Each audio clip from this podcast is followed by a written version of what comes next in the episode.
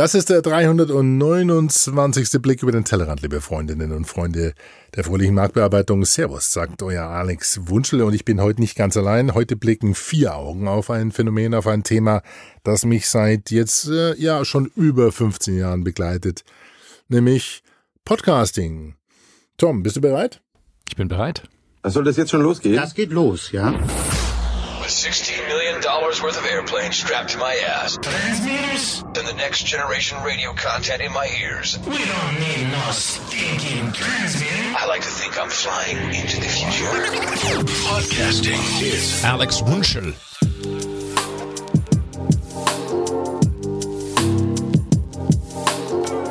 Hallo, hier ist Fabio Boccigalupo von podcast.de und ich wünsche euch viel Spaß beim Blick über den Tellerrand.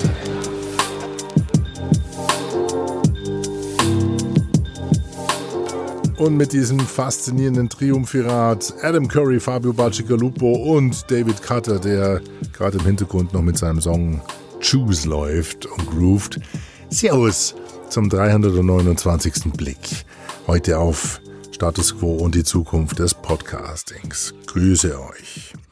Denn der Tom Klein war wieder hier im Studio.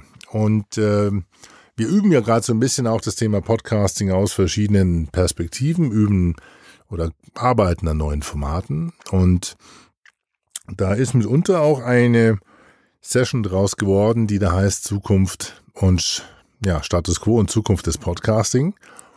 Und die will ich euch nicht vorenthalten. Das ist ja mehr oder weniger auch zu Übungszwecken eigentlich geplant gewesen, aber es ist eine schöne Datei, ein schönes Gespräch, ein schöner Schlagabtausch, ein schönes Interview draus geworden. Und nachdem dieses kleine Freunde-Format einiges verträgt an Spaß, Witz, Spiel, Spannung und Überraschung, habe ich gedacht, das will ich euch und darf ich euch nicht vorenthalten. Deswegen gibt es diese Aufnahme zwischen Tom Klein und mir in den nächsten zwei Episoden. Das werden zwei 15 Minuten werden. Wir haben uns eine halbe Stunde ausgetauscht. Aber ihr kennt mein Dogma von 21 Minuten plus Mehrwertsteuer, also 24. Da bleibe ich, möchte ich ein bisschen an diesem Format oder hier mit diesem kleinen Freunde-Radio hängen bleiben und festhalten. Deswegen mache ich zwei kleine Episoden draus. Denn nach 15 Minuten seid ihr eh schon alle eingeschlafen, wie ich mal gehört habt. Ja? Also insofern gibt's jetzt ein Gespräch zwischen dem von mir sehr geschätzten Tom Klein, den ihr schon aus den anderen Podcasts kennt, also nicht aus den anderen Podcasts, aber aus den anderen Episoden. Der, ich glaube, das war 325. wo wir über das Thema Audiografie gesprochen haben. War jetzt die letzte Episode schon der 328. wo wir über das Thema Coaching gesprochen haben, wo wir über Remote aufgenommen haben, also über Entfernung. Ähm, Tom Klein begleitet nämlich Organisationen bei Transformationsprozessen und ähm, hat da mit unterschiedlichsten Personen, Persönlichkeiten, Gemütslagen zu tun, Sachlagen zu tun. Das werden wir sicherlich gerne mal aufbereiten, was er eigentlich alles kann, wie er das Ganze angeht und was er da tut. Und er hat eine ganz spezielle Art und Weise mit Personen, Menschen umzugehen. Und so hat er mich angepackt und wollte einfach mal auch wissen, wie sieht's denn aus mit dem Thema Podcasting? Was ist so eine, mein, mein Antrieb, meine Passion, mein, ja, mein Steckenpferd nach wie vor? Denn dass Adam Curry im Intro jetzt lief mit seinem, äh, mit seiner Signature ähm, Introduction, ähm, das ist kein Zufall. Ich bin auf Podcasting Ende 2004 gestoßen, als der Daily Source Code von Adam Curry so gerade bei Episode, was weiß ich, 20, 30 war. Und er hat ja hunderte davon gemacht. Ich glaube, ich weiß nicht, ob er die Tausender nicht durchschritten hat. Und Podcasting war damals eine, ja, sagen wir es mal so, ähm, simple Erweiterung ähm, der Weblogs oder das Weblogs, nämlich in Richtung Audioblogs. Also man hat einfach äh, versucht, Audiodateien in einen Blog zu packen und da rein zu pfriemeln sozusagen. Technisch gesehen äh, nennt sich das Media Enclosure Tag und hat da die RSS-Spezifikation erweitert und einen ja, eine Systematik gefunden, wo jemand sozusagen Audiodateien abonnieren konnte. Und äh, der Daily Source Code von Adam Curry hat das äh, gefüttert, denn er hat quasi mit seinem Daily Source Code, also seinem täglichen Quellcode, hat er seine Entwickler damals, äh, ja, denen hat er Futter gegeben, damit die üben können tagtäglich, ob das, was sie programmiert haben, eigentlich funktioniert. Das waren so ein bisschen die Ursprünge des Podcastings. Ja, es hat auch schon 2000 angefangen. Irgendwann mal gab es mal jemanden, der gibt ja unterschiedliche Wege und, und ja, ist ja egal. Auf jeden Fall bin ich über Adam Curry damals oder als, alle, als einer der ersten äh, auf Adam Curry gestoßen. Es gibt noch verschiedene andere, die mir dann bei dem Thema oder bei der Suche frei verfügbare MP3-Dateien im Jahr 2004 aufgefallen sind. Aber Adam Curry war, ja, hat mich, das hat mich fasziniert damals und daraus ist diese Leidenschaft geworden, die mich über lange Jahre begleitet hat. Und diese Leidenschaft hat so ein bisschen gelitten, das wissen die Stammhörer von euch, die seit 300, über 300 Episoden vielleicht mit dabei sind. Denn es hatte schon eine gewaltige Delle dann so, so 10, 12, 13, 14, wo man dann gemerkt hat, boah, jetzt wird's echt langsam ein bisschen zäh und äh, außerdem überholt uns links Twitter, in der Mitte YouTube und rechts ähm, Instagram. Es wird also alles immer schneller, schneller, schneller und Podcasting, puh, hat nicht mehr den Impact, den wir eigentlich damals mal eigentlich geplant hatten. Und das ist die Grundlage für diesen Austausch mit Tom Klein, denn er hat ein bisschen reingebohrt und hat versucht nochmal so auch für sich von mir zu erfahren, was ist die Motivation im Podcasting? Wohin geht das Ganze? Was ist Next Level Podcasting? Wie kann sich das entwickeln? Wie, wie stark ist das Thema Authentizität beim Podcasting? Die Phänomene parasoziale Interaktion und parasoziale Kommunikation. Was sind immersive Hörspiele und Stereophonie? Was ist, was ist das, diese ganzen Begrifflichkeiten in dem Kontext, dass wir jetzt, was wir jetzt gerade hier machen? Was ist Podcasting Next Level? Und das wollen wir uns jetzt mal anhören und mich würde super freuen, wenn wir euer Feedback dazu bekommen unter tellerrand.fm oder gerne auch auf äh, Apple Podcast oder über alex.wunschel.net. Und damit lange Anmoderation für den ersten Part Podcasting mit Tom Klein.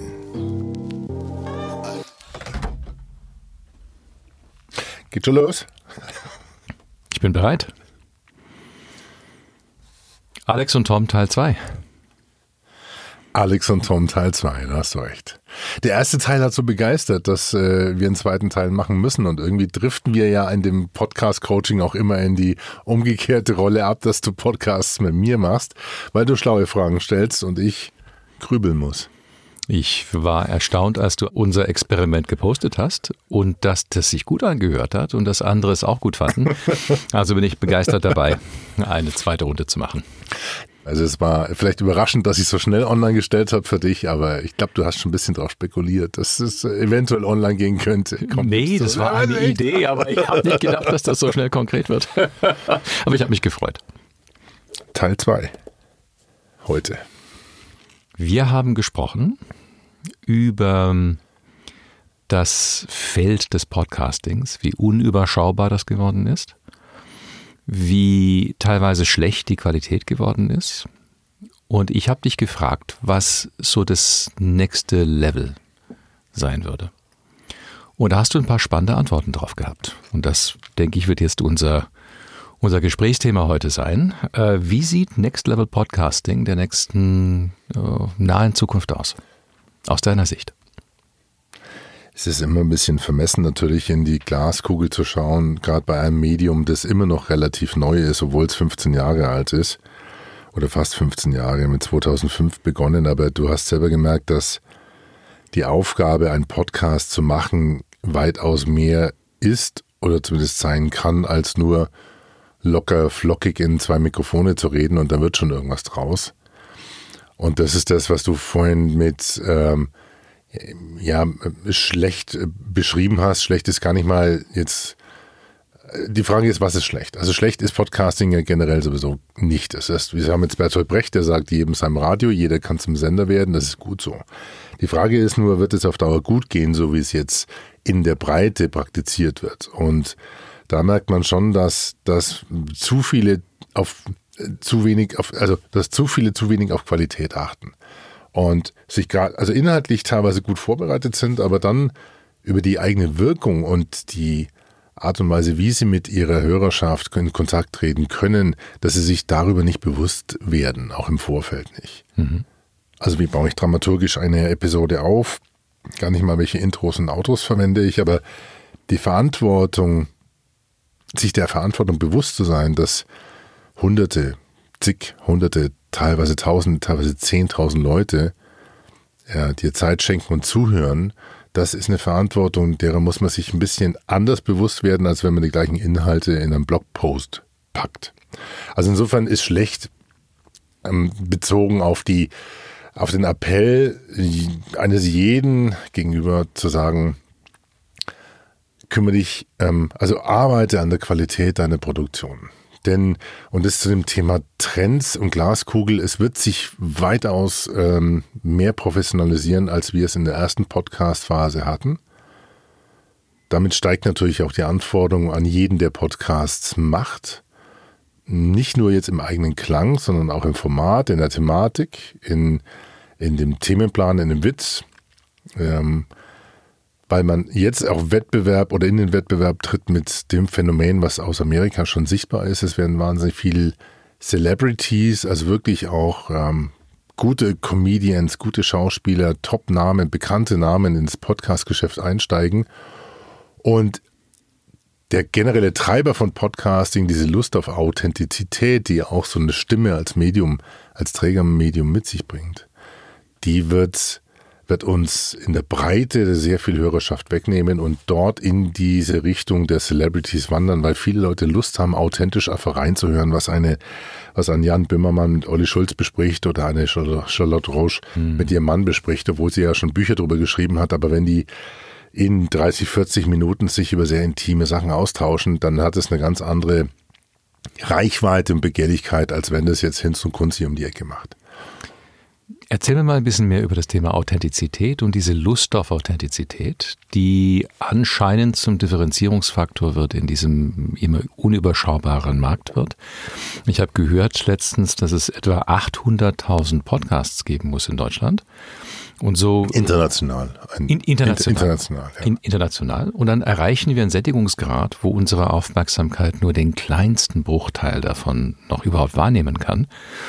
So kommen wir in die in, in das Thema des Filterings rein. Also wonach filtern wir, was uns interessiert?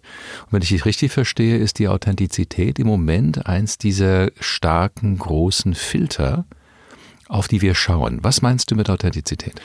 Spannend wird Authentizität dann, wenn man sie erlebt bei Personen, Persönlichkeiten des öffentlichen Lebens, die man eigentlich eher so aus dem Schauspielerischen kennt. Also man kennt ja Kunstfiguren von von Schauspielern ähm, und, und mag die und ähm, das Phänomen nennt sich parasoziale Interaktion. Das ist aus den Serien der 50er, 60er Jahre entstanden, dass sich wirklich Reihen und Heerscharen von Zuschauern mit dieser Person identifiziert haben, aber mit dieser Person, die verkörpert wurde, also nicht mit dem Schauspieler per se, sondern mit dieser Rolle. Und äh, diese parasoziale Interaktion die dann teilweise auch in parasoziale Kommunikation mündet. Das heißt, man hat Lust, sich mit dieser Person vielleicht sogar auszutauschen. Es wurden also Geburtstagsgeschenke geschickt an die äh, Produktionsstudios eben für diese Filmrolle. Da merkt man, dass, dass ähm, Leute das gerne akzeptieren, sich in einem, also eben in, in dieser Scheinwelt zu bewegen, in dieser Welt, die ihnen also vorgespielt wird. Und dass sie aber dann merken, okay, dieser Mensch, dieser Schauspieler, er hat ja auch so ganz normale Probleme wie du und ich eigentlich. Also der ist auf einmal anfassbar. Da wird also eine Ikonisierung, wird auf einmal zur Realität und man merkt, das sind Leute, die haben, die, die kommen mir vertraut vor. Das sind so erweiterte, so, so ja, kleinere, fast Freundeskreise. Man kennt und liebt so, hat so sein Genre und hat seine Lieblingsschauspieler und auf einmal reden die mit einem in Anführungszeichen mit einem Zuhörer direkt fast oder mit ihrem Partner eben und man kann mit dabei sein. Das heißt, diese Intimität und Authentizität, die quasi so diese Celebrities entlarvt, hat eine wahnsinnig hohe Begehrlichkeit. Mhm. Die Gefahr dabei ist, dass der sag mal, der durchschnittliche Podcaster oder der, der meint, er kann jetzt mal schnell so ein paar Glückskekse, äh, Glück- Glückskekssprüche oder, oder äh, so Kalendersprüche vorlesen und das so ein bisschen interpretieren mit seinen Lebensweisheiten, dass er meint, mit seiner Authentizität die gleiche Wirkung zu erreichen. Das ist nicht ganz so einfach, weil du musst erstmal diese Professionalisierung erreichen und jetzt nur so ein paar Glaubenssätze mantraartig wiederzubeten, da braucht und das da reicht das reicht nicht mehr zum zum Podcast Erfolg aus. Also Authentizität ist ist Fluch und Segen gleichzeitig. Ähm, es schwebt aber natürlich, glaube ich, über dem Medium wie nichts anderes. Ja. Also es kommt mir so vor, während ich dich darüber sprechen höre, dass die Hörerschaft reifer geworden ist. Also ich kann mich erinnern äh, an Zeiten, als Menschen das, was im Fernsehen oder im Radio passiert ist, War of the Worlds zum Beispiel, tatsächlich geglaubt haben, dass das, was sie da gehört haben, Wirklichkeit war. Und inzwischen ist, denke ich, jedem bewusst, dass wir äh, eine Show äh, mitbekommen, die für uns gemacht wird.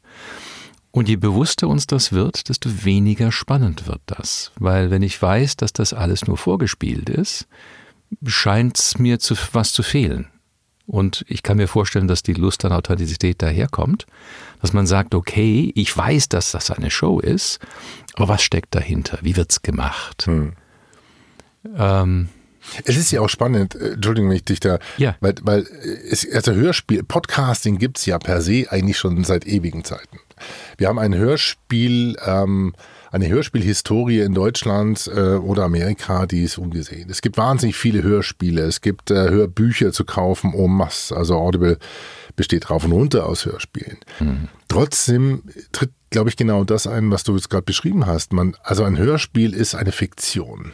Ja, das sind fiktionale Charakter, die sind teilweise sogar zu gut produziert und auf einmal hast du diese Authentizität, diese teilweise sogar non-fiktionalen Elemente und Serien nebendran stehen, die versuchen, das richtige Leben zu besprechen und das vielleicht auch mit einem, ja, keine Ahnung, auch mal mit, äh, mit dem Dialekt oder gar, eben gar nicht so perfekt, wo du raushörst, das ist ja eigentlich eine Geschichte, die ist total spannend, weil die ist echt. Das sind Leute, die sind echt. Und auch wenn mich ein Hörspiel vielleicht akustisch besser mitnimmt in ein Strandhaus oder die machen ja wahnsinnig- mit wahnsinnig viel Akustikelementen und, und äh, Tontechnik, entführen sie dich in andere Welten. Aber du hast trotzdem das Gefühl, du, du weißt, das ist jetzt gespielt und es nimmt mich nicht so mit wie zum Beispiel so ein non-fiktionales Format wie True Crime, ein richtig moderiertes True Crime-Format. Also es ist spannend, spannend ist zu sehen, dass, dass, dass Leute vermeintlich auf einmal eine neue Lust auf authentisches, ehrliches bekommen. Jetzt sagst du auch, dass das Authentische nicht einfach das ähm, st- unstrukturierte Reinsprechen in ein Podcast-Mikro ist, sondern es geht eher darum, dass eine sehr professionelle Welt Einblick gewährt in den Prozess dahinter, in die Menschen dahinter. Ähm, damit das auch das gut rüberkommt, gibt es bestimmt auch technische Voraussetzungen oder Neuerungen in der Technik. Ähm, wir haben ein bisschen über das Thema immersives Hörerlebnis gesprochen. Was meinst du damit? Das, das geht so ein bisschen, also ich sehe das als, als Trend im Moment, das ist noch kein Hype, aber ich glaube, dass ähm, diese Authentizität mit Immersion einhergehen kann. Immersion heißt, dass du dich reinlegst, akustisch reinlegst in, ein, in eine Geschichte, in eine, in eine Story, in, ein, in eine Storyline. Ähm, soll heißen, wir haben vor 2005, 2006 angefangen mit relativ beschränkten technischen Möglichkeiten Podcasts zu betreiben. Wir haben, es gab noch kein iPhone, das kam erst 2006. Es gab noch kein Headset vom iPhone, was ich teilweise jetzt in Ferninterviews verwende, das einen Frequenzbereich bis zu 18.000 Kilohertz oben hat. Das heißt, du kannst eigentlich jetzt mit relativ einfachen Mitteln eine gute Qualität produzieren. Wenn du diese Produktionsqualität nimmst und vernünftig und sauber nachbearbeitest, bekommst du einfach eine Breite in der Akustik, die sich darin äußert, dass du mit deinen zwei Knöpfen im Ohr, der das jetzt gerade vielleicht hört, ähm, Akustik und Stimmen ganz anders wahrnehmen kann. Und dann, damit haben sie einen, einen anderen Effekt, als wenn ich jetzt ein schlechtes Monomikrofon wirklich hart auf Tonspur fahre, dann halte ich das vielleicht ein paar Minuten, 18, 15 Minuten aus, aber die Story muss schon so toll sein, dass ich mir, dass ich da, dass ich das ausblende. Inzwischen haben wir sowohl von der, von der Aufnahmeseite her als auch von der Seite der Reproduktion, das heißt die Kopfhörer, Qualitäten, die sind so exorbitant über dem, was wir vor, vor 15 Jahren hatten, dass wir uns eigentlich jetzt damit auseinandersetzen müssten, zu überlegen, was tun wir damit. Und das tun die wenigsten. Stereophonie, ähm, äh, Kunstkopf-Stereophonie, dass wir 3D-Audio denken. Und da gibt es inzwischen mit Plugins Möglichkeiten, aus zwei Spuren oder aus einer Stimme einen Raumklang zu entwickeln. Trotzdem ist, und das ist, hat auch was mit dem Thema Authentizität zu tun, ist für immer noch, für immer noch viele, eine große Herausforderung, Geschichten zuzulassen und Authentizität zuzulassen. Und da meine ich jetzt gerade Unternehmen und Marken. Weil die sind, die sehen natürlich, da tut sich ein, ein, Feld auf. Und in Deutschland haben wir um die 40.000 Podcasts, 25.000 sind, glaube ich, aktiv in den letzten 60 Tagen gewesen. Auch da entsteht Aufmerksamkeit und Leute haben Lust auf Hören, aber das hören sie an Unternehmen und Marken vorbei. Und die Unternehmen und Marken und Corporate Podcasts intern haben wiederum Hemmungen, Authentizität zuzulassen, weil sie denken, okay, wir haben zwei, drei wichtige Personen, die haben was Wichtiges zu erzählen, die kriegen 15 Minuten Sendezeit und daraus machen wir eine Monostrecke, vielleicht auch eine Mono-Intro und das wird dann schon reichen. Anstatt sich damit auseinanderzusetzen, wie kann ich stattfinden, akustisch stattfinden als Marke, wie kann ich spielen, wie kann ich Hörspiele rund um meine Marke, Markenattribute machen. Das fehlt so ein bisschen. Also die technischen Möglichkeiten werden immer vielfältiger und das ist vielleicht genau der Mangel, der, den, den ich so ein bisschen auch nicht bemängle, aber die Lust am Spielen, was Technik angeht, ist der Next Level Podcasting. Soweit Tom Klein und meine Wenigkeit zum Thema Next Level Podcasting. Vielen Dank fürs Zuhören. Ich will hier einen kurzen Ritt rausmachen.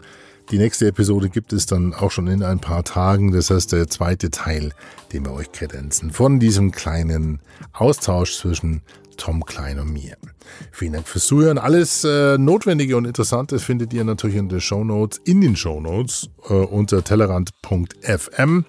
Feedback gerne unter alex.wunschel.net. Die E-Mail-Adresse zu tellerrand.fm muss ich noch einrichten, das habe ich noch nicht gemacht. Aber ja, ihr findet mich unter Alex Wunschel natürlich auf allen gängigen Plattformen. Ich danke ganz herzlich fürs Zuhören und äh, sagt bis zum nächsten Mal. Servus und die Lara sagt.